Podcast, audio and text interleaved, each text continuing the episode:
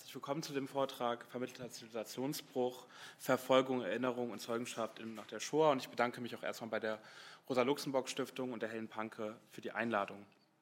Ähm, der Vortrag thematisiert die nationalsozialistische Entrechtung, die Verfolgung und Vernichtung von Juden sowie deren individuelle Wahrnehmung davon zwischen den Jahren 1933 und 1945. In meinem Vortrag werde ich immer wieder auf ähm, die Erinnerungszeugnisse der Holocaust-Überlebenden und Widerstandskämpfer Charlotte Delbo mit ihrem Titel Auschwitz und danach aus dem Jahr 1965, Primo Levi mit seinem Titel Ist das ein Mensch? 1947, Jean Amery mit seinem Titel Jenseits von Schuld und Sühne? 1966 und Otto Dolf Kulka, äh, der die Landschaften der Metropole des Todes im Jahr 2009 veröffentlicht hat, sowie auf Hanna Levi-Hass mit ihrem Tagebuch, vielleicht war das alles erst der Anfang, Tagebuch aus Bergen-Belsen aus dem Jahr oder aus der Erstveröffentlichung 1979, sowie Anna Langfuß äh, mit ihrer Veröffentlichung Salz und Schwefel aus dem Jahr 1960 eingehen. Es geht grundsätzlich um die Frage, ähm, und das ist auch die, ähm, das Thema meiner äh, Dis gewesen oder meiner Dis, wie die singulären Verbrechen gegen die Menschheit in den Erinnerungstexten literarisch dargestellt werden und welche Rolle die in fast allen Erinnerungstexten publizierten Traumquellen und in der Lagerliteratur spielen. Zum Vorhaben heute. Ich werde zunächst auf den Paradigmenwechsel nach 1965 eingehen, den Staatsantifaschismus und die biografischen Angaben der ähm, Autoren der Erinnerungstexte äh, vorstellen Danach werde ich auf die Quellen des Holocaustes vor dem Hintergrund der Aufarbeitung der Vergangenheit im postnarzisstischen Deutschland eingehen. Dann geht es um den Begriff der Präzedenzlosigkeit, respektive der Singularität des Holocaustes, äh, dem Antisemitismus der Tat und der systematischen Vernichtung. Im weiteren Punkt werde ich mich, um die, werde ich mich mit der kulturphilosophischen Debatte über die Darstellbarkeit äh, und Darstellungsweisen der Shoah befassen. Dann werde ich zum Verhältnis von Traum und Terror sprechen und die Prämissen äh, über die Traumquellen ähm, vorstellen. Und dann geht es ähm, wirklich nochmal um die Primärtexte, also die Quellen des Holocaustes, um die Träume, Kontinuitäten und Bezüge. Ich fange an mit einem Zitat des ähm, Shoah-Überlebenden und Linksintellektuellen Jean Amery. Und er hat in seinem wohl bekanntesten Aufsatz äh, an den Grenzen des Geistes ähm, hat er geschrieben, ich zitiere ihn, ein Deutschland war da, das Juden und politische Gegner in den Tod trieb, da es sich nur auf diese Weise glaubte, verwirklichen zu können. Die Verbrechen der Deutschen an den Juden, Sinti und Roma, Homosexuellen und politischen Opponenten sind spätestens seit dem Eichmann-Prozess 1961 in Jerusalem Gegenstand der historischen Forschung und lösten erinnerungspolitische Diskurse im postnarzistischen Deutschland aus. Diese Diskurse über Schuld, Aufarbeitung und Erinnerung stehen mit dem Sterben der letzten Zeitzeuginnen und Zeitzeugen des deutschen Vernichtungslagersystems vor einem Paradigmenwechsel und der Frage, wie sich eine Zukunft des Gedenkens gestalten lässt. Im Anschluss an das Verständnis des Holocaust als unikal bemerkte der Historiker Dandina hinsichtlich des deutschen Terrors zwischen den Jahren 1933 und 1945 in seinem Sammelband Zivilisationsbruch Denken nach Auschwitz folgendes. Ich zitiere ihn. Das Ereignis Auschwitz rührt an Schichten zivilisatorischer Gewissheit, die zu den Grundvoraussetzungen zwischenmenschlichen Verhaltens gehören. Die bürokratisch organisierte und industriell durchgeführte Massenvernichtung bedeutet so etwas wie die Widerlegung einer Zivilisation, deren Denken und Handel einer Rationalität folgt, die ein Mindestmaß antizipatorischen Vertrauens voraussetzt, ein utilitaristisch geprägtes Vertrauen, das eine gleichsam grundlose Massentötung gar noch in Gestalt rationaler Organisation schon aus den Gründen von Interessenskalkül und Selbsterhaltung der Täter ausschließt. Ein sozial gewachsenes Vertrauen in Leben, in Leben und Überleben bedingte gesellschaftliche Regelhaftigkeit wurde ins Gegenteil verkehrt. Regelhaft war die Massenvernichtung, Überleben hingegen dem bloßen Zufall geschuldet. Was heißt das? Unabhängig davon, ob die Subjekte am Vorabend der Machtübernahme durch die Nationalsozialisten politisch organisiert waren, ob sie sich an liberal-demokratische Werte und Normen orientierten oder ob sie Anhänger eines marxistischen Fortschrittgedankens im Sinne des historischen Materialismus waren. Der Aufstieg und die Durchsetzung faschistischer Bewegungen in ihrer deutschen Spezifik und die Errichtung eines nationalsozialistischen Behemoths, ich rekurriere mit dem Begriff hier auf den äh, kritischen Theoretiker Franz Neumann, mitsamt allen letalen Folgeerscheinungen wie der Diktatur, dem Verbot politischer Parteien und Gewerkschaften, Gleichschaltung, Arisierung, Entrechtung, Verfolgung und Vernichtung, markierten das von Dandina konstatierte antizivilisatorische Moment von Auschwitz und die radikale Negation aller zuvor existenten Gewissheiten. Nicht zufällig lassen sich terminologische Überschneidungen zwischen Dandinas durch das NS-Regime ad absurdum geführten utilitaristisch geprägten Vertrauen in eine bis zu den Anfängen der Judenverfolgung in Denken und Handeln rational eingerichteten Welt und Jean Ameries Formulierung vom durch die Volta der Gestapo eingestürzten Weltvertrauen festmachen. Ich komme jetzt nochmal zu dem Paradigmenwechsel nach 1945 dem Staatsantifaschismus und den biografischen Angaben und werde nochmal was zur Aufarbeitung ähm, der Vergangenheit in Deutschland sagen. Grundsätzlich befasse ich mich nur ungern mit dem Erinnerungsweltmeister Deutschland und der bundesrepublikanischen Gedenkelite. Weil dieser Erinnerungsweltmeister, immer wenn er Macht gewinnt, nur Borniertheit, Hässlichkeit und gesellschaftliche Regression hervorbringt, ist er kein erbaulicher Gegenstand geistiger Betätigung. Dennoch erfolgt der Hinweis auf die wichtigsten erinnerungskulturellen Diskurse. Erstens. Geprägt wurden die Debatten in der Bundesrepublik vom Historikerstreit, der Bitburg-Kontroverse 1985, die Diskussion um die Hamburger Wehrmachtsausstellung im Jahr 1995 und von kulturpolitischen Debatten um die Errichtung des Mahnmals für die ermordeten Juden Europas in der Berliner Republik und der unter der ersten rot-grünen Bundesregierung geführten politischen Auseinandersetzung um die Entschädigung ehemaliger Zwangsarbeiter sowie von der Gründung der Stiftung Erinnerung, Verantwortung und Zukunft um die Jahrtausendwende. Zweitens, während bis in die 1990er Jahre ähm, geschichtsrevisionistische Strukturen in konservativen Volksparteien wie der CDU zeitweise geduldet wurden, kann im gegenwärtigen politischen System der Bundesrepublik eine überparteiliche Anerkennung der nationalsozialistischen Verbrechen sowie ein Konsens der demokratischen Parteien über die Relevanz der kultur- und bildungspolitischen Auseinandersetzung mit dem Holocaust an Erinnerungsorten wie beispielsweise der Topografie des Terrors konstatiert werden. Drittens. Überdies prägten Impulse aus dem kulturellen Bereich die Auseinandersetzung mit der Rolle und Verantwortung der deutschen Bevölkerung hinsichtlich der Verbrechen in Auschwitz, Majdanek oder Treblinka. Dieser Einfluss der Kultur lässt sich anhand des Trümmerfilms Die Mörder sind unter uns aus dem Jahr 1946, der TV-Serie Holocaust aus dem Jahr 1978 und des Films Shoah von Landsmann aus dem Jahr 1985 belegen. Neben diesem nicht unumstrittenen Einfluss des kulturellen Feldes auf erinnerungspolitische Diskurse, der Holocaust-Überlebende Elie Wiesel bezeichnete die Darstellung der Judenverfolgung in der TV-Serie Holocaust als Seifenoper, wurden und werden bis heute insbesondere seit dem Erstarken der doch sehr völkischen und in Teilen antisemitischen Alternative für Deutschland in Politik und Gesellschaft heftige Kontroversen über die Relevanz der Anerkennung nationalsozialistischer Verbrechen geführt. Schlaglichter auf diese Debatten werfen nicht nur narzisstische personelle Kontinuitäten in SPD, FDP und CDU in der, Konrad, in der Adenauer-Ära, sondern auch antisemitische Angriffe auf Synagogen und jüdische Friedhöfe in den 1950er Jahren, außerdem das Erstarken des Bundes der Heimatvertriebenen und Entrechteten sowie der Aufstieg der Nationaldemokratischen Partei, also der NPD, in den 1960er Jahren. Ich komme zu den ähm, Primärtexten und zu den Kurzbiografien auf die ich mich im weiteren Verlauf des Vortrages immer wieder beziehen werde und die ich auch ähm, des Öfteren im weiteren Verlauf des Vortrags zitieren werde. Zunächst zu Primo Levi. Primo Levi wurde 1919 in Turin geboren und der gelernte Chemielaborant wurde nach seinem Engagement im, im italienischen Widerstand von den italienischen Faschisten im Alter von 24 Jahren festgenommen. Er wurde dann im Februar 1944 zusammen mit 650 anderen Juden nach Auschwitz deportiert. Sein analytisch beschreibender Erinnerungstext mit dem Titel Ist das ein Mensch? gilt als eines der wichtigsten literarischen Zeugnisse zu Auschwitz. Ich komme zu Anna Langfuß. Anna Langfuß wurde 1920 in einer assimilierten jüdischen Familie in der polnischen Stadt Lublin geboren. Langfuß wurde über einen Zeitraum von fünf Jahren in dem von den Deutschen besetzten Polen verfolgt. Nach der Kapitulation des Deutschen Reiches kehrte sie nach Frankreich zurück und verfasste den fiktionalen Roman Salz und Schwefel komme zu Jean Amery, auf den ich mich auch immer wieder beziehe in, dem, in der Arbeit oder beziehungsweise auch in dem Vortrag. Jean Amery wird 1912 in Wien geboren und nach dem sogenannten Anschluss Österreichs flieht er 1938 in das noch unbesetzte Belgien.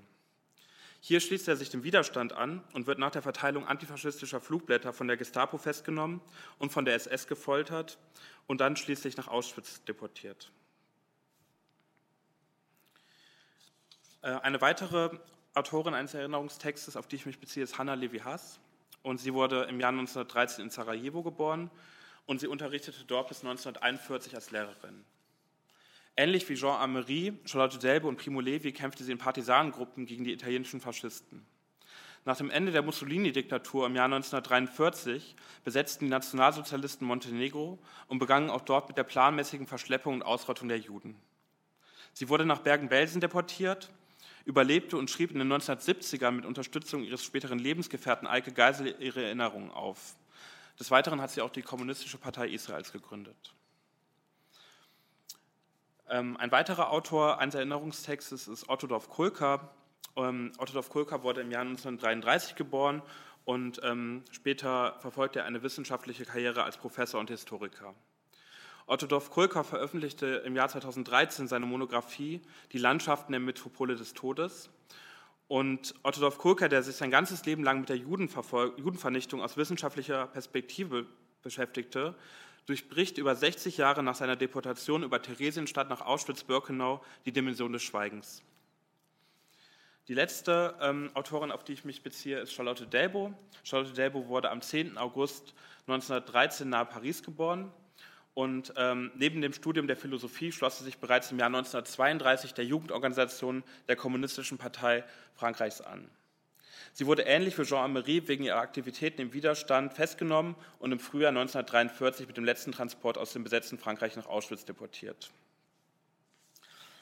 Genau, ähm, was ganz spannend ist bei den Autoren dieser Erinnerungstexte ist, dass ähm, viele sehr lange gebraucht haben, um ihre Erfahrungen in der ähm, Shoah aufzuschreiben. Also ähm, viele standen halt den Schrecken des Holocaustes mit sprachlosen Entsetzen nach dem Holocaust gegenüber und ähm, viele äh, litten auch an posttraumatischen Belastungsstörungen. Ähm, Jean-Marie, Primo Levi, aber auch Paul Celan begingen auch bekannterweise Selbstmord. Ich komme zu den Quellen des Holocaustes vor dem Hintergrund der Aufarbeitung der Vergangenheit im postnarzisstischen Deutschland. Die erste Generation Schreibender stieß auf, stieß auf ein gesellschaftliches Schweigen. Es entspricht, angelehnt an die Überlegung des Politikwissenschaftlers Samuel Salzborn, einer mangelhaften Aufarbeitung der Verbrechen gegen die Menschlichkeit vor dem Hintergrund der Schuld- und Erinnerungsabwehr, der Täter-Opfer-Nivellierung und antisemitischen Einstellungen in der sekundären, sekundären Variante ein Resonanzraum des Schweigens und der Verdrängung deutscher Schuld. Primo Levi und andere wurden betroffen in einer doppelten Ausmerzung. Was heißt das?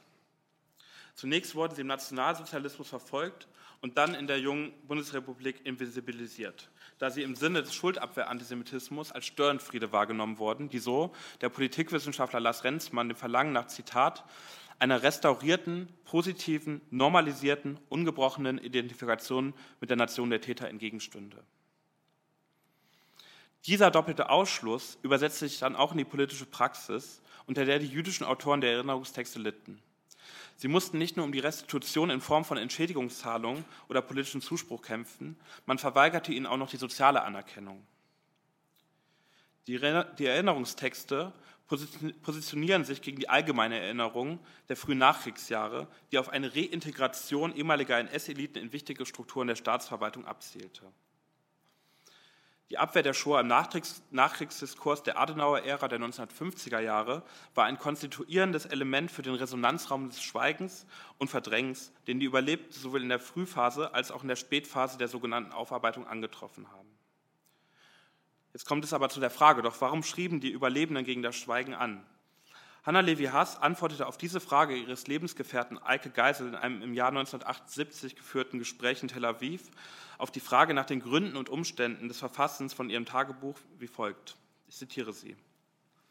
Doch für deutsche Leser ist die Lektüre sicher wichtig, insbesondere wo man dort, von dort überall hört, dass das, was ich zum Beispiel erlebt habe, alles Fantasie sei wo man aus der Vergangenheit einen Mythos macht und behauptet, die Verbrechen seien nicht geschehen, das sei bloß eine pathologische Vorstellung von Kommunisten und Juden. Ich glaube, da hat ein Buch, das die Wahrheit sagt, seinen Platz. Insofern ist mir euer Bedürfnis nach einer Buchausgabe ganz plausibel. In, der von Hanna Levi Haas angesprochenen, in, dem, in dem von Hanna Levi Haas angesprochenen Mythos spielten weder Auschwitz oder Ravensbrück noch Bergen-Belsen eine wichtige Rolle. Zu keinem Zeitpunkt ging es in diesem Diskurs um die Jahreszahlen 1933, also dem Jahr der, Macht, der Machtübernahme, 1935, dem Jahr der Nürnberger Gesetze, 1938, dem Jahr der Reichspogromnacht oder 1942, dem Jahr, als die Berliner Wannsee-Konferenz stattfand. Im Gegenteil. Wichtiger waren wahlweise die Fluchtproblematiken und Entschädigungszahlungen an deutsche Vertriebenen, der sogenannte Bombenkrieg, Geschichtsrevisionismus und die Rückforderung der Oder-Neiße-Linie. Um die deutsche Bevölkerung zu entlasten, wurde außerdem das Bild einer angeblich sauberen Wehrmacht konstruiert.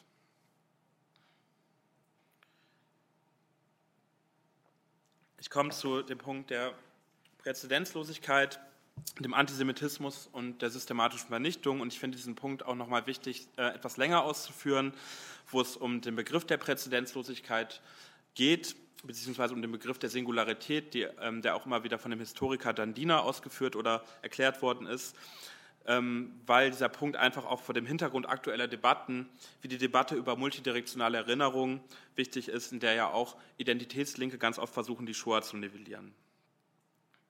Womit hatten es die Verfasser der Erinnerungstexte in der Zeit ihrer Inhaftierung zu tun und was unterscheidet die Lagerliteratur von anderen Berichten über Traumata und Gewalt? Jean-Marie, den ich eben schon vorgestellt habe, schreibt in Schuld und Sühne folgendes, ich zitiere ihn. Ich höre nochmal, nochmals entrüsteten Widerspruch sich erheben, höre sagen, dass nicht Hitler die Folter gewesen sei, sondern irgendetwas Undeutliches, der Totalitarismus. Ich höre namentlich das Beispiel des Kommunismus mir zurufen. Und hätte ich nicht eben selbst gesagt, es sei während der 34 Jahre in der Sowjetunion torturiert worden. Es ist unmöglich, hier einzugehen auf die politische Haupt- und Staatsmystifikation der Nachkriegszeit, die uns Kommunismus und Nationalsozialismus als zwei nicht einmal sehr verschiedene Erscheinungsformen einer und derselben Sache definierte. Man hat uns bis zum Überdruss Hitler und Stalin, Auschwitz, Sibirien, die Warschauer Ghettomauer und die Berliner Ulbrichtmauer zusammengenannt wie Goethe und Schiller, Klopstock und Wieland. Nur andeutend sei hier im eigenen Namen und auf jede Denunziationsgefahr hin wiederholt, was in einem vielbefeindeten Interview Thomas Mann einmal gesagt hatte. Dass nämlich der Kommunismus, wie schrecklich er sich zeitweilig auch darstellen möge, immerhin eine Idee vom Menschen versinnbildliche, wenn der Hitlerfaschismus überhaupt keine Idee war, sondern nur eine Schlechtigkeit. Unleugbar ist ja schließlich, dass dieser Kommunismus sich entstalinisieren konnte, aber wer kann sich wohl einen enthitlerisierten Nationalsozialismus vorstellen? Warum habe ich dieses Zitat ausgewählt oder warum ist das so wichtig, sich dieses Zitat nochmal zu vergegenwärtigen. Das Nachdenken über Ameris kritische Gegenüberstellung von Nationalsozialismus und Stalinismus bilden einen geeigneten Anlass dar, um Überlegungen über die Begriffe Präzedenzlosigkeit, Singularität und Antisemitismus anzustellen.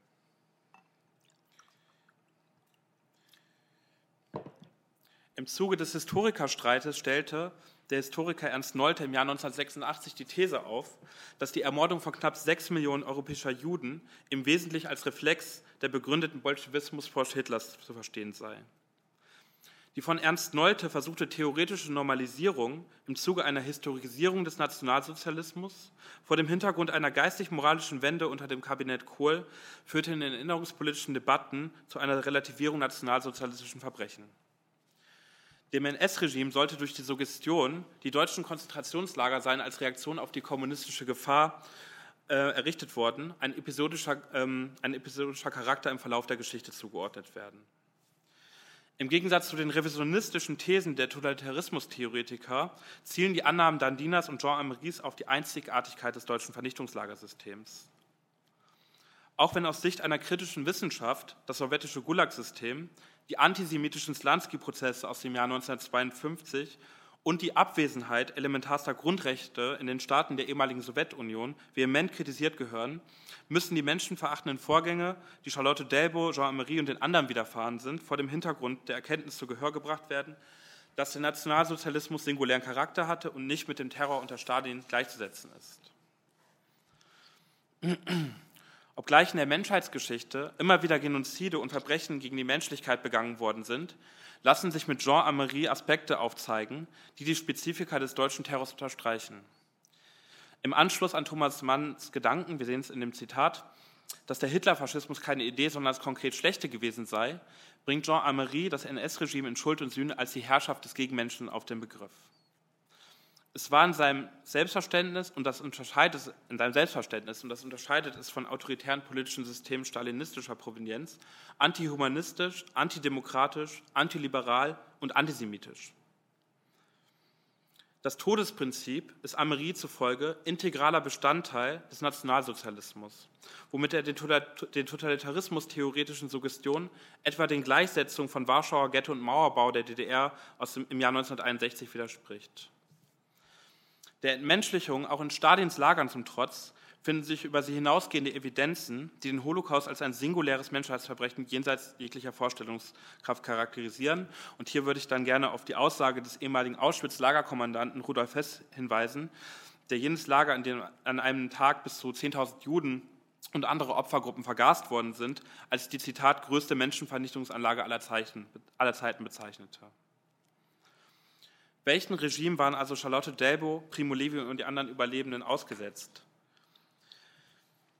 Faschismustheorien erklären nicht den radikalisierten Antisemitismus der Nationalsozialisten. Ähm, damit sind die Grenzen einer Wissenschaft erreicht, die für die Erklärung historischer Ereignisse die logisch widerspruchsfreie Theorie zum Primat erhebt.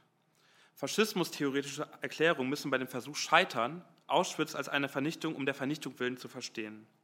Und das gilt im Übrigen auch für die Antisemitismusforschung, die zwar antisemitische Artikulationsformen quantitativ messen kann, jedoch nicht theoretisch eine Vernichtung der Vernichtung willen erklären kann und schon gar nicht verstehen kann, da Auschwitz alle Denksysteme negiert. Geisteswissenschaftliche Methoden sind trotz der intellektuellen Anstrengung seit 1945 zu limitiert, jene unaussprechliche Vorgänge in einem rekonstruierenden, erklärenden, wie in einem intellektuell begreifenden Sinne wirklich zu verstehen, die zwischen 1941 und 1945, Zitat, in den Menschenschlachthäusern so weit hinten in Polen vonstatten ging. Das Zitat ist aus der Minima Moralia von Adorno. Der von den Historikern herausgestellte Zivilisationsbruch entspricht der Erfahrung der Deportierten. Sie unterstellten Normen aus der Zeit vor ihrer Konzentration und glaubten sich, so die Philosophin Caroline Emke, auch bei der Ankunft in Ravensbrück oder Treblinka noch in einer, Zitat, Ordnung, in der es überhaupt einen Zusammenhang zwischen dem eigenen Verhalten und der Umwelt gibt. Jean Amery, Charlotte Delbe und Langfuß und die anderen suchten in dieser Ordnung nach rationalen Regeln der Vernunft und in Levis ist das ein Mensch, ist immer wieder von der Unfähigkeit, das Geschehen im Lager zu, zu erfassen, die Rede. Mit dem Eintritt in eine Ordnung, in der das Lebensprinzip durch ein materiell Gestalt gewordenes Todesprinzip ersetzt wurde, verschob sich auch der Vernunftbegriff, oder besser, er verkehrte sich in sein Gegenteil.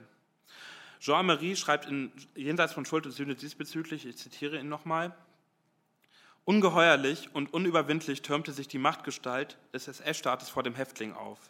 Eine Wirklichkeit, die nicht umgangen werden konnte und die darum, die darum am Ende als vernünftig erschien. Jeder Mann wurde in diesem Sinne hier zum Hegelianer. Der SS-Staat erschien im metallischen Glanz seiner Totalität als ein Staat, in dem sich die Idee verwirklichte. Was heißt das? Die Massenvergasung von Juden hatten kein äußeres Ziel. Sie waren sich selbst Zweck und es ging um eine Vernichtung der Vernichtung willen. Die Bestimmung des Holocaustes durch, durch eine solche Vernichtung um der Vernichtung willen spricht auch aus den Erinnerungstexten, wenn vom zwecklosen Moment der Endlösung berichtet wird. Die jüdische, äh, die jüdische Holocaust-Überlebende, Kommunistin und Kommunistin Hanna Levi Haas schreibt in ihrem Tagebuch aus Bergen-Belsen, in ihrem letzten Eintrag von April 1945, zitieren Sie nochmal, Zitat, dieses Lager ist in bewusster Absicht und mit wissenschaftlicher Gründlichkeit so geschaffen worden und eingerichtet worden, dass hier methodisch und planmäßig tausende menschlicher Wesen ausgerottet werden. Ich komme zur Frage nach der Darstellbarkeit die eher eine kulturphilosophische Frage ist. Nach der in den 1960ern geführten Debatte über das Darstellungsverbot, wir erinnern uns an Adornos ähm, Ausspruch, nach Auschwitz ein Gedicht zu schreiben, ist barbarisch, ist es in den 1990er Jahren zu einem Paradigmenwechsel gekommen. Gegenstand der philosophischen Diskussion war nicht länger, ob die Verbrechen der Deutschen an den europäischen Juden darstellbar sind, sondern wie. Der Fokus liege, so die Germanistin Mona Körte in dieser Debatte, auf die Darstellungsweise der Shoah, auf deren Voraussetzungen und Konsequenzen. Während mit Anna Langfuß Salz und Schwefel ein autobiografischer Roman und mit Auschwitz und danach eine Textgattung vorlegt, die fiktionale Elemente enthält, gehen Primo Levi, Jean Amery und Hannah Levi-Hass eher rational analytisch vor. Dennoch kann bei, kann bei, allen betrachteten Texten nicht immer zwischen fiktionalen Text und Tatsachenbeschreibung trennscharf differenziert werden.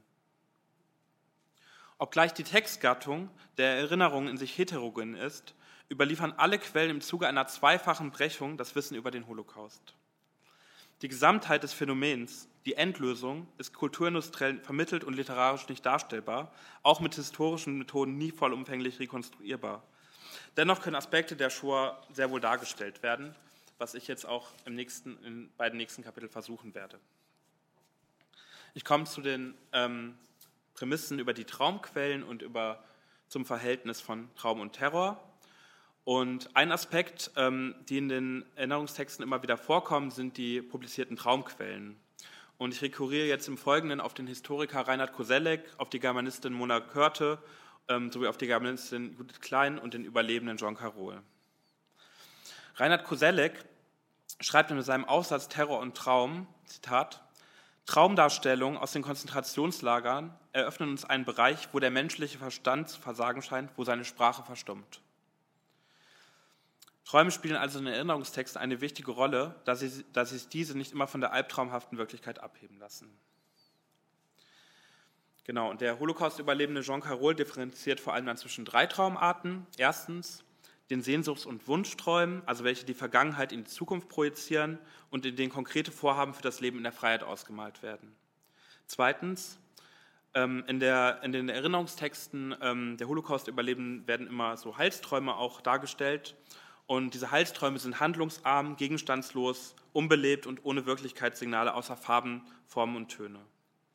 Drittens, die nachkonzentrationären Träume, die ähm, da hat sich die KZ-Erfahrung sich in den Träumen und in der Seele der Überlebenden eingebrannt und ähm, in, den, in den Traum der gesamten Menschheit eingeschlichtet. Also Mona Körter hat auch dazu gesagt, dass Auschwitz ewige Gegenwart ist.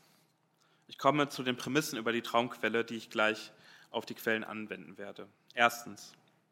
Der real existierende Terror ist nicht mehr träumbar, weil die Lagerrealität den schlimmsten Albtraum überbietet. Ferner sind die Lagerträume eine Quelle ersten Ranges die prognostisches Potenzial besitzen. Zweitens, die Traumberichte nehmen den autobiografischen Texten einen herausragenden Platz ein. Dies liegt an der ästhetischen Qualität sowie an der stilistischen Funktion. Drittens, die Träume sind in den autobiografischen Texten unersetzbar, da integraler Bestandteil des Erinnerungsprozesses. Viertens, Träume sind ein Spiegel der inneren und äußeren Situation. Sie verlängern, ja, sie verschärfen diese. Fünftens, Träume kommen an den Punkt zur Geltung, wenn die Sprache versagt, respektive an ihre Grenzen kommt. Sie verbildlichen das nicht beschreibbare Grauen, welchen, welche, welches durch das Medium des Traums vermittelt sagbar wird. Sechstens. Träume werden als Stilmittel benutzt, um die Authentizität der autobiografischen Berichte zu erhöhen. Sie sind ein Mittel, um die chronologische Abfolge von Ereignissen aufzubrechen, Brüche in der Narration herbeizuführen und eine Inversion von Vergangenheit, Gegenwart und Zukunft einzuleiten. Neben den hier aufgestellten Prämissen ist Kosellecks Überleg Über Überlegung, die ich eben zitiert habe, über das Verstummen von Relevanz. Die Prämisse, dass es nach dem Jahr 1945 keine Begriffe gab, um die singulären Verbrechen in Deutschland adäquat zu beschreiben, findet sich nochmal bei Koselleck, wenn er schreibt, ich zitiere ihn, was aber sich im Konzentrationslager ereignet hat, ist durch Schriftlichkeit kaum fassbar, ist mit der beschreibenden oder nachvollziehbaren Sprache kaum greifbar. Das Verstummen gehört zur Signatur des totalitären Staates. Ich komme zur, eigenen, zur eigentlichen Forschung. Ich komme zu den Quellen des Holocaustes, zu den Träumen und den Kontinuitäten und Bezügen.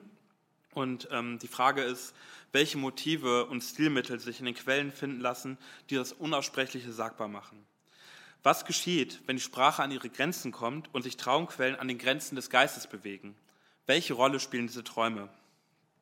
Ich fange an mit den kollektiven mit den kollektiven Zukunftsträumen und dem Vehikel des Verstummens. Der Holocaust-Überlebende Primo Levi stellt die Frage, wie ein Mensch die, unwahr, die unwahrscheinlich schrecklichen Vorgänge in den Lagern glauben könne, wenn er sie nicht selbst gesehen hat. Die Angst vor der Nichterkennung der Verbrechen, aber auch von Familienangehörigen, findet sich in Gestalt nächtlicher Träume aus der Verzweiflung der Häftlinge.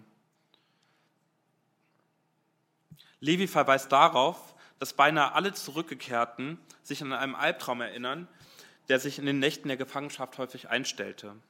Die Traumfiguren seien so der Traum, in ihre Heimat zurückgekehrt und werden erleichtert. Sie würden den Freunden respektive Familienangehörigen von, den, von der Lagerfahrung berichten und sehen, dass ihnen nicht geglaubt, ja nicht einmal zugehört wurde. Und Levi beschreibt diesen Erzähltraum, wie in, wie in der Rezeption auch heißt, ist das ein Mensch wie folgt. Ich zitiere ihn. Meine Schwester, einige nicht genau erkennbare Freunde von mir und viele andere Menschen sind da. Sie hören mir alle zu und eben das erzähle ich. Von den Pfeifen auf drei Tönen, von dem harten Brett, von meinem Nachbarn, den ich wegschieben möchte und den zu wecken ich Angst habe, weil er kräftiger ist als ich. Ich erzähle auch ausführlich von unserem Hunger, von der Läusekontrolle und von dem Capo, der mich auf die Nase geschlagen und dann zum Waschen geschickt hat, weil ich blutete. Ein intensives, körperliches, unbeschreibliches Wonnegefühl ist es, in meinem Zuhause mitten unter befreundeten Menschen zu sein und über so vieles berichten zu können. Und doch, es ist nicht zu übersehen. Meine Zuhörer folgen mir nicht, ja, sie sind überhaupt nicht bei der Sache. Sie unterhalten sich undeutlich über andere Dinge, als sei ich gar nicht vorhanden. Meine Schwester schaut mich an, steht auf und geht, ohne ein Wort zu sagen. Im Kontext des Traums Ist das ein Mensch findet sich in Charlotte Delbos Auschwitz und danach ein ähnlicher Traum. Auffällig ist, dass Charlotte Delbo dieses Kapitel, die Nacht genannt hat und sich somit eine terminologische Überschneidung zu Levis Kapitel mit dem Titel Unsere Nächten ergibt. Und Charlotte Delbo, die schildert dann diesen ähnlichen Erzähltraum wie folgt, ich zitiere ihn, oder ich zitiere den Traum. Weiter, weiter, denn die Hyänen brüllen diese Worte und dagegen gibt es kein Mittel, als sich zusammenzuducken und zu versuchen, einen erträglichen Albtraum zu träumen, vielleicht den, in dem man nach Hause kommt, in dem man zurückkehrt und sagt, ich bin's, da bin ich, ich bin zurückgekommen, seht ihr. Aber alle Mitglieder der Familie, die man vor Sorge gequält glaubte, wenden sich ab und verstummen, fremd vor Gleichgültigkeit.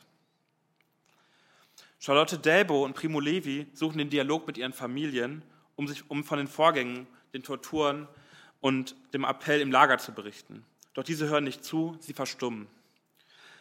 Delbo und Levi sprechen in einen Raum des Schweigens hinein. Und ähm, es wird in diesem Erzähltraum von, einem, von einer Erinnerungsabwehr im familiären Umfeld geträumt, der, die sich dann auch nach 1945 in eine erinnerungskulturelle Praxis übersetzte. Charlotte Delbo und Primo Levi wurde in den jeweiligen Träumen nicht zugehört. Ihre Erfahrung, Erfahrungen erschienen gleichgültig. Und an dieser Stelle kommt es einerseits zu einer Verlagerung der Zeiten von der Gegenwart in die Zukunft, andererseits liegt eine Gleichzeitigkeit und Ungleichzeitigkeit vor. Der Erzählertraum ist ein prognostischer Hinweis auf den versuchten Memorizid und die bundesdeutsche Abwehr der Erinnerung.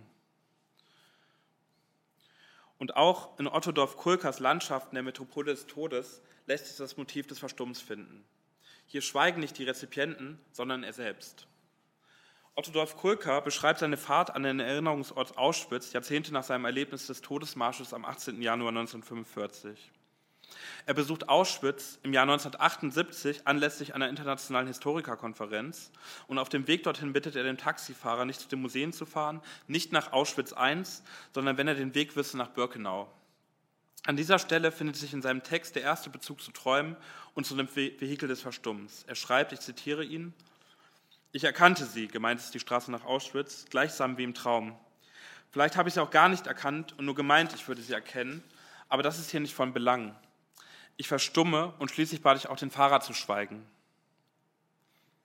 Rekurrierend auf die eingangs gestellte Frage nach dem Wie kann festgehalten werden, dass das Stilmittel des Verstummens genutzt wird, wenn die Sprache als Ausdrucksmittel an ihre Grenzen kommt.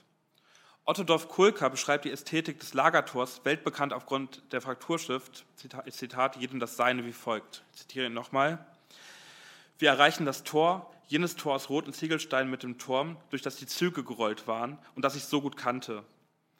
Es war ein verregneter Sommertag, nicht besonders kalt, sondern ein ununterbrochen lästiges Nieseln, eine Mischung aus Nebel und feuchter Sicht und völlig schweigend. Das Unaussprechliche, für das dieses Tor steht, liegt hinter völligem Schweigen. Das Stilmittel des Verstummens steht für sich selbst und versucht die Überwältigung des Zeugens zu beschreiben, dem beim Besuch der, der Gedenkstätte Auschwitz die Sprache versagt. Hier geht es also um die fehlenden Begriffe. In dem Bericht wird an dieser Stelle der Begriff Auschwitz gar nicht mehr benutzt, sondern das Lager wird metaphorisierend dargestellt. Birkenau wird bei Ottodorf Kulka zur Metropole des Todes. Diese diskursive Verschiebung hin zu einem euphemistischen, im allgemeinen Sprachgebrauch positiv konnontierten und als Mittelpunkt des Interesses verstandenen Begriff der Metropole führt an dieser Stelle zu einem Wandel des, Darstellungsgebot, des Darstellungsgebots unter anderen Prämissen. Dieses Motiv findet sich dann auch bei Charlotte Delbo, Sie vermeidet die eindeutige Benennung unter dem Begriff Lager, sondern bezeichnet das Vernichtungslager Auschwitz als den größten Bahnhof der Welt. Primo Levi dahingegen umgeht ebenfalls den Begriff Auschwitz und benutzt benutzt immer nur die Formulierung das Lager. Hanna Levi Haas bezeichnet Bergen-Belsen analog dazu als Zirkus. Ich komme zu den ähm, kollektiven Hungerträumen und ähm, den Nächten, die in der Literatur auch immer wieder dargestellt werden. Und da fange ich jetzt mit einem Traum von Primo Levi an. Der beschreibt in Ist das ein Mensch in dem Kapitel Unsere Nächte den folgenden Traum. Ich zitiere ihn. Man hört das Atmen und das Schnarchen der Schläfer. Manche stöhnen und reden. Viele schmatzen und bewegen ihre Kiefer. Sie träumen, dass sie essen. Auch das ist ein kollektiver Traum. Man sieht, man sieht nicht nur die Speisen, man spürt sie mit Händen, ganz genau und konkret. Man nimmt, ihre reich, man nimmt ihre reichen, eindringlichen Gerüche wahr. Jemand führt sie uns bis an die Lippen und dann bewirkt irgendein Umstand, der stets verschieden ist, dass der Akt nicht zu Ende gebracht wird. Daraufhin löst sich der Traum auf, zerfällt in seine Bestandteile. Doch gleich fügt er sich wieder zusammen und beginnt von neuem in ähnlicher abgewandelter Form. Das alles ohne Unterlass bei jedem von uns, in jeder Nacht und für die ganze Dauer des Schlafs. Genau, an dieser Stelle findet sich dann erneut eine Parallele in der Literatur zwischen Charlotte Delbo und Primo Levi. In ähm, Primo Levis kollektiven Hungertraum wird bildsprachlich das Zusammenspiel der Geräusche der Baracke, bestehend aus dem Atmen und dem Schnarchen der Kameraden, thematisiert. Analog dazu erschöpft die nächtliche Situation bei Charlotte Delbo die Gefangenen noch mehr als am Tag, da sie mit Husten und Röcheln erfüllt sei. Ein Hinweis darauf, dass es sich um kollektive Albträume handelt, die in der Baracke tausendfach geträumt werden, findet sich auch bei der Autorin von Auschwitz und danach. Sie schreibt, ich zitiere sie, alle ihre Wendungen werden durch tausendfach quälenden Schlaf und vieltausendfache Albträume in Bewegung gehalten. Und von allen Pritschen erheben sich die Albträume. Genau, diese kollektiven Hungerträume, die stellen ein Motiv dar, die sich ebenso in den anderen Erinnerungstexten wiederfinden lassen. Hanna Levi Hass schreibt nämlich auch in ihrem Tagebuch aus Bergen-Belsen, ich zitiere sie, Nein, man hatte dort keinen Hunger, sagen uns unsere Leidensgefährten aus Auschwitz, konsterniert durch unsere Berichte über den methodischen Hunger, dem wir hier ausgesetzt sind. Das Ziel ist also dasselbe, nur die Taktik ist anders. Dort ein schnelles, zynisches Vorgehen, Massenmord durch Gas und hier die langsame, gemeinberechnete Vernichtung durch Hunger, Gewaltanwendung, Terror und wissentlich aufrechterhaltene Seuchen. Was wird da eigentlich gesagt? Die Implikation dieser Aussage ist erschreckend. Die untergegangen hatten, so die Auslegung, im Vernichtungslager Auschwitz keinen Hunger, da sie direkt nach der Ankunft der Züge vergast worden sind. Es wird auf die Differenz zwischen dem Vernichtungslager und dem massenhaften Gebrauch von Zyklon B auf der einen Seite und dem Arbeitslager auf der anderen Seite, in dem der Tod durch Zwangsarbeit, Folter und systematischer, systematischer, systematischen Aushungern erfolgte, hingedeutet. Für Primo Levi ist das Lager der Hunger. Er schreibt in, in, das, in Ist das ein Mensch, ich zitiere ihn hier nochmal, aber wer könnte sich vorstellen, einmal keinen Hunger zu haben? Das Lager ist der Hunger. Wir selber sind der Hunger, der lebende Hunger. Genau, ich würde jetzt ähm, zum Thema der Zeitinversion, der Kontinuität und der Perfidität in den Quellen kommen und würde gerne einen Traum aus dem Erinnerungstext von Otto Dolf Kohlka vorstellen. Der Traum findet sich im Anhang des äh, Historikers, ähm, und das habe ich ja schon eingangs gesagt, dass ähm, die Landschaften der Metropole des Todes erst im Jahr 2009 auf Englisch und 2013 in Deutschland veröffentlicht worden sind. Und ähm, in, diesem, in diesem Erfahrungsbericht aus Auschwitz finden sich im Anhang diese äh, Traumdarstellungen. Ähm, Im Anhang von Otto Dorf-Kulkers Landschaften finden sich drei Kapitel aus den Tagebüchern und ähm, an dieser Stelle liegt eine Traumdarstellung mit dem Titel Traum, das jüdische Prag und der große Tod aus dem Jahr 2003 vor, also 58 Jahre nach der Befreiung von Auschwitz durch die Rote Armee. Die Traumfigur bei Ottodorf Kulka befindet sich im jüdischen Viertel in Prag und bekommt eine Nachricht von den jüdischen Gesandten, die besagt, sie solle sich zum, sie solle sich zum jüdischen Rathaus begeben, das von außen verschlossen, verriegelt und verlassen aussieht. Die Traumfigur macht sich auf, Zitat, den Weg, der bis zum Ende des Traums nicht enden wird und bis heute und bis zu dieser Stunde nicht endet und auch nie enden wird. Die Traumfigur bei Ottodorf Kulka träumt von Fotos aus der Zeit der Prager Juden während und nach der Massendeportationen. Sie kennt zwar den Weg zum Rathaus, trotzdem stellt, stellt die Traumfigur den Passanten die immer wiederkehrende Frage nach dem Weg. Die Passanten verstummen und geben der Traumfigur keinen Weghinweis. Und obwohl Ottodorf Kulka in seinem Traum genau wusste, was sich in dem Gebäude abspielte und zu welchem Zweck er in diesen düsteren Bau gehen sollte, ließ er nicht von seinem Weg ab.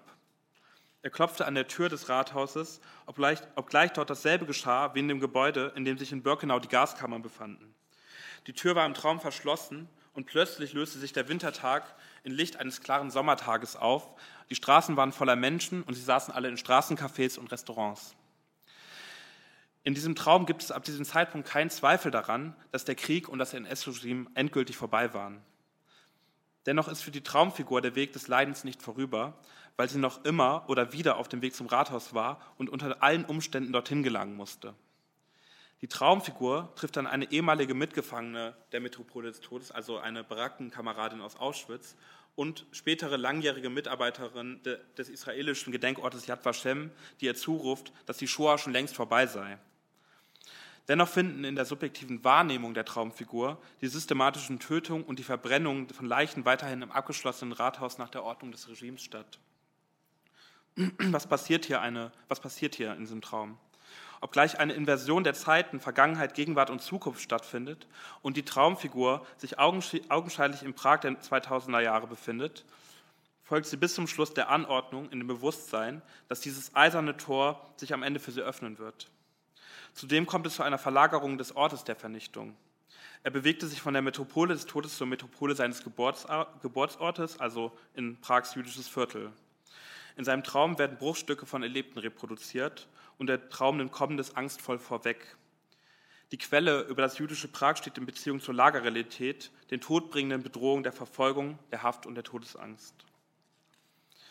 Was Otto Dorf Kulka in den Vernichtungslagern gesehen und gerochen hat, verlagert sich in das Rathaus des jüdischen Viertels in Prag des Jahres 2000, über 50 Jahre nach der Befreiung von Auschwitz-Birkenau. Und diese zeitliche Brechung des Erinnerns, die eine traumatische Belastung zeigt, verdeutlicht, dass es für Otto Dorf Kulka keinen Schlussstrich und somit kein Danach geben kann.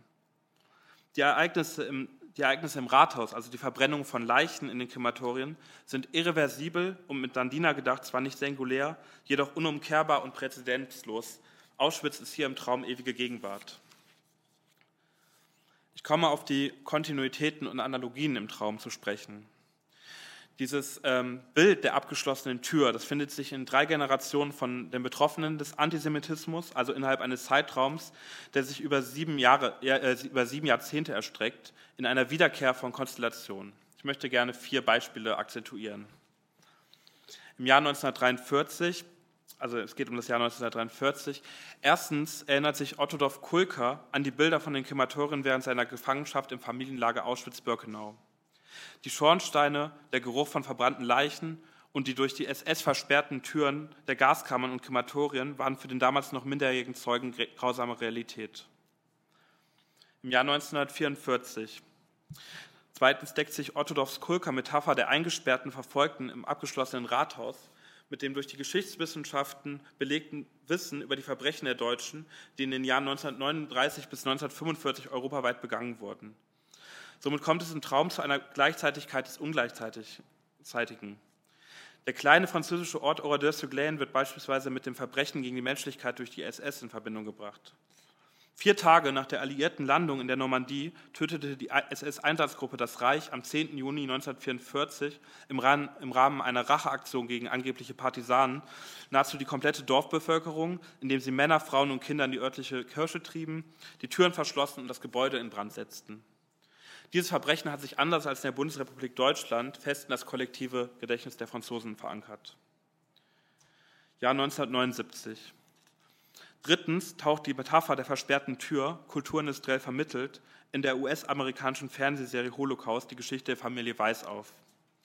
In der ersten Folge dieser fiktionalen Darstellung findet sich eine Szene, in der wie hundertfach durch die Sondereinsatzkommandos, insbesondere in der heutigen Ukraine, durchgeführt Wehrmachts- und SS-Angehörige Zivilisten im Rahmen der Partisanenbekämpfung in eine Synagoge im besetzten Polen einsperrten und diese anzündeten. Diese Filmszene hat sich fest ins kollektive Gedächtnis der zweiten Generation nach dem Holocaust verankert.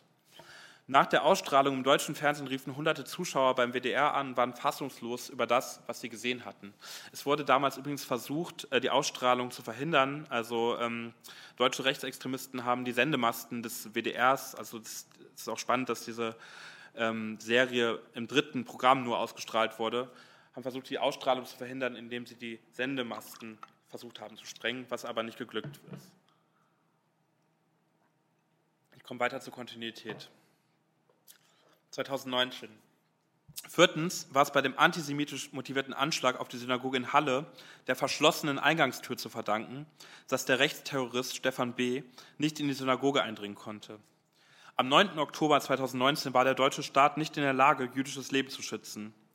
Bei den Gerichtsprozessen im Nachgang des Anschlags berichten jüdische Zeugen aus der dritten Generation nach dem Holocaust von intergenerationalen Traumata.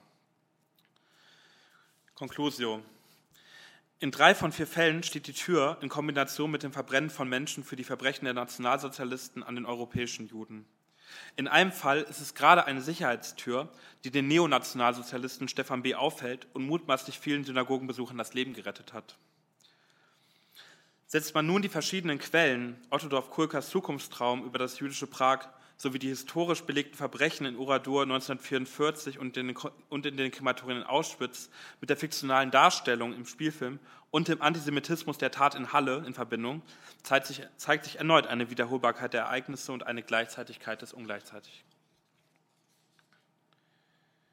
Ich komme zu, zur Perfidität und der Kulturproduktion in Auschwitz und gehe auf den Dualismus aus Tanz und Tod in Anna Langfüß Salz und Schwefel ein. Der perfide Zusammenhang von Kulturproduktion in Auschwitz und den von den Insassen festgehaltenen Träumen findet sich bei Anna Langfuß. In Salz und Schwefel wird die Erzählerin nach einem Ball der SS, an dem sie un unter unerträglichen Konflikten teilgenommen hat, ohnmächtig. Dann setzt der Traum ein, der die Elemente des Erlebten übernimmt und die Narration unterbricht. Anna Langfuß beschreibt den Albtraum wie folgt, ich zitiere sie. Große Flammen brechen hervor, züngeln rings um mich. Musik dröhnt, schwillt an, schlägt von allen Seiten in Wellen über mir zusammen, als ob sie von ungeheuren Instrumenten herrühre, der gewaltigen Schwingung stillender Seiten entstamme. Das Ghetto brennt, sagt jemand hinter mir. Ich drehe mich um und da verbeugt sich der Obersturmbannführer lächelnd. Sie hatten mir diesen Walzer versprochen. Dein Arm legt sich um meine Taille und zieht mich mit. Der Tumult verstärkt sich. Fürchterliche Stimmen heulen inmitten der Flammen, die näher kommen. Hollers Gesicht berührt fast das meine. Es ist ein Vergnügen, mit ihnen zu tanzen, sagt er. Ja, was sagt dieser Traum aus? Dieser Traum, der verdeutlicht die perfiden, perfiden Momente des Holocaustes und dieser, dieser Dualismus aus Tod und Tanz stellt ein furchtbares Gegensatzpaar dar. An dieser Stelle kommt es wieder zu einer Gleichzeitigkeit des Ungleichzeitigen. Der Obersturmbannführer lächelt und empfindet Freude am Tanz. Gleichzeitig träumt die Traumfigur den realen Terror und dieser verbildlicht das unbeschreibbare Grauen. Hier finden sich überdies Bezüge zu dem nationalsozialistischen Terror, die für die Traumfiguren der Vergangenheit liegen. Die audiovisuelle Ebene im Traum, die Gleichzeitigkeit von stählernen Seiten ähm, und der beiläufig getätigten Aussage über das brennende Ghetto erinnert an die Ereignisse rund um die blutige Niederschlagung des Aufstands im Warschauer Ghetto. Nach dem bewaffneten Aufbegehren jüdischer Widerstandskämpfer deportierten die Nationalsozialisten einen Großteil der jüdischen Bevölkerung nach Treblinka oder Auschwitz. Und innerhalb dieser wenigen Tage im September 1942 deportierten die SS-Leute fast 55.000 Menschen. Rund 2.700 erschossen sie an Ort und Stelle.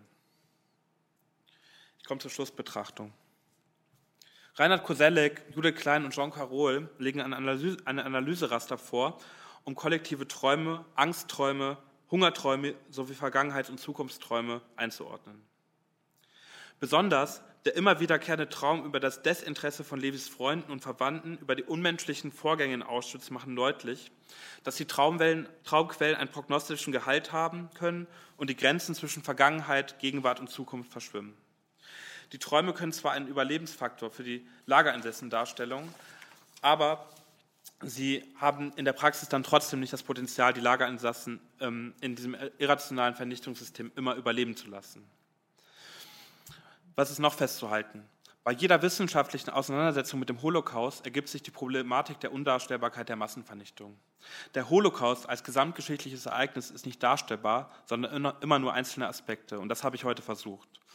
Dennoch zeigt sich, dass die Traumquellen zwar die Realität in den Lagern nicht allumfänglich rekonstruierbar machen, aber dass sie zu den makrohistorischen Quellengattungen in einem komplementären Verhältnis stehen. Der Traum als Quelle ist somit eine wichtige, aber derzeit leider zu wenig beachtete Quellenart, die zu Unrecht einen blinden Fleck im Quellenkanon der Historiker darstellt. Und ich schließe mit einem Zitat von Josef Wolf, der ähm, zu der fehlenden Aufarbeitung in Deutschland äh, einmal aufgeschrieben hat. Ich habe hier 18 Bücher über das Dritte Reich veröffentlicht und das hat alles keine Wirkung. Du kannst dich bei den Deutschen tot dokumentieren, es kann in Bonn die demokratischste Regierung sein und die Massenmörder gehen frei herum, haben ihr Häuschen und züchten Blumen.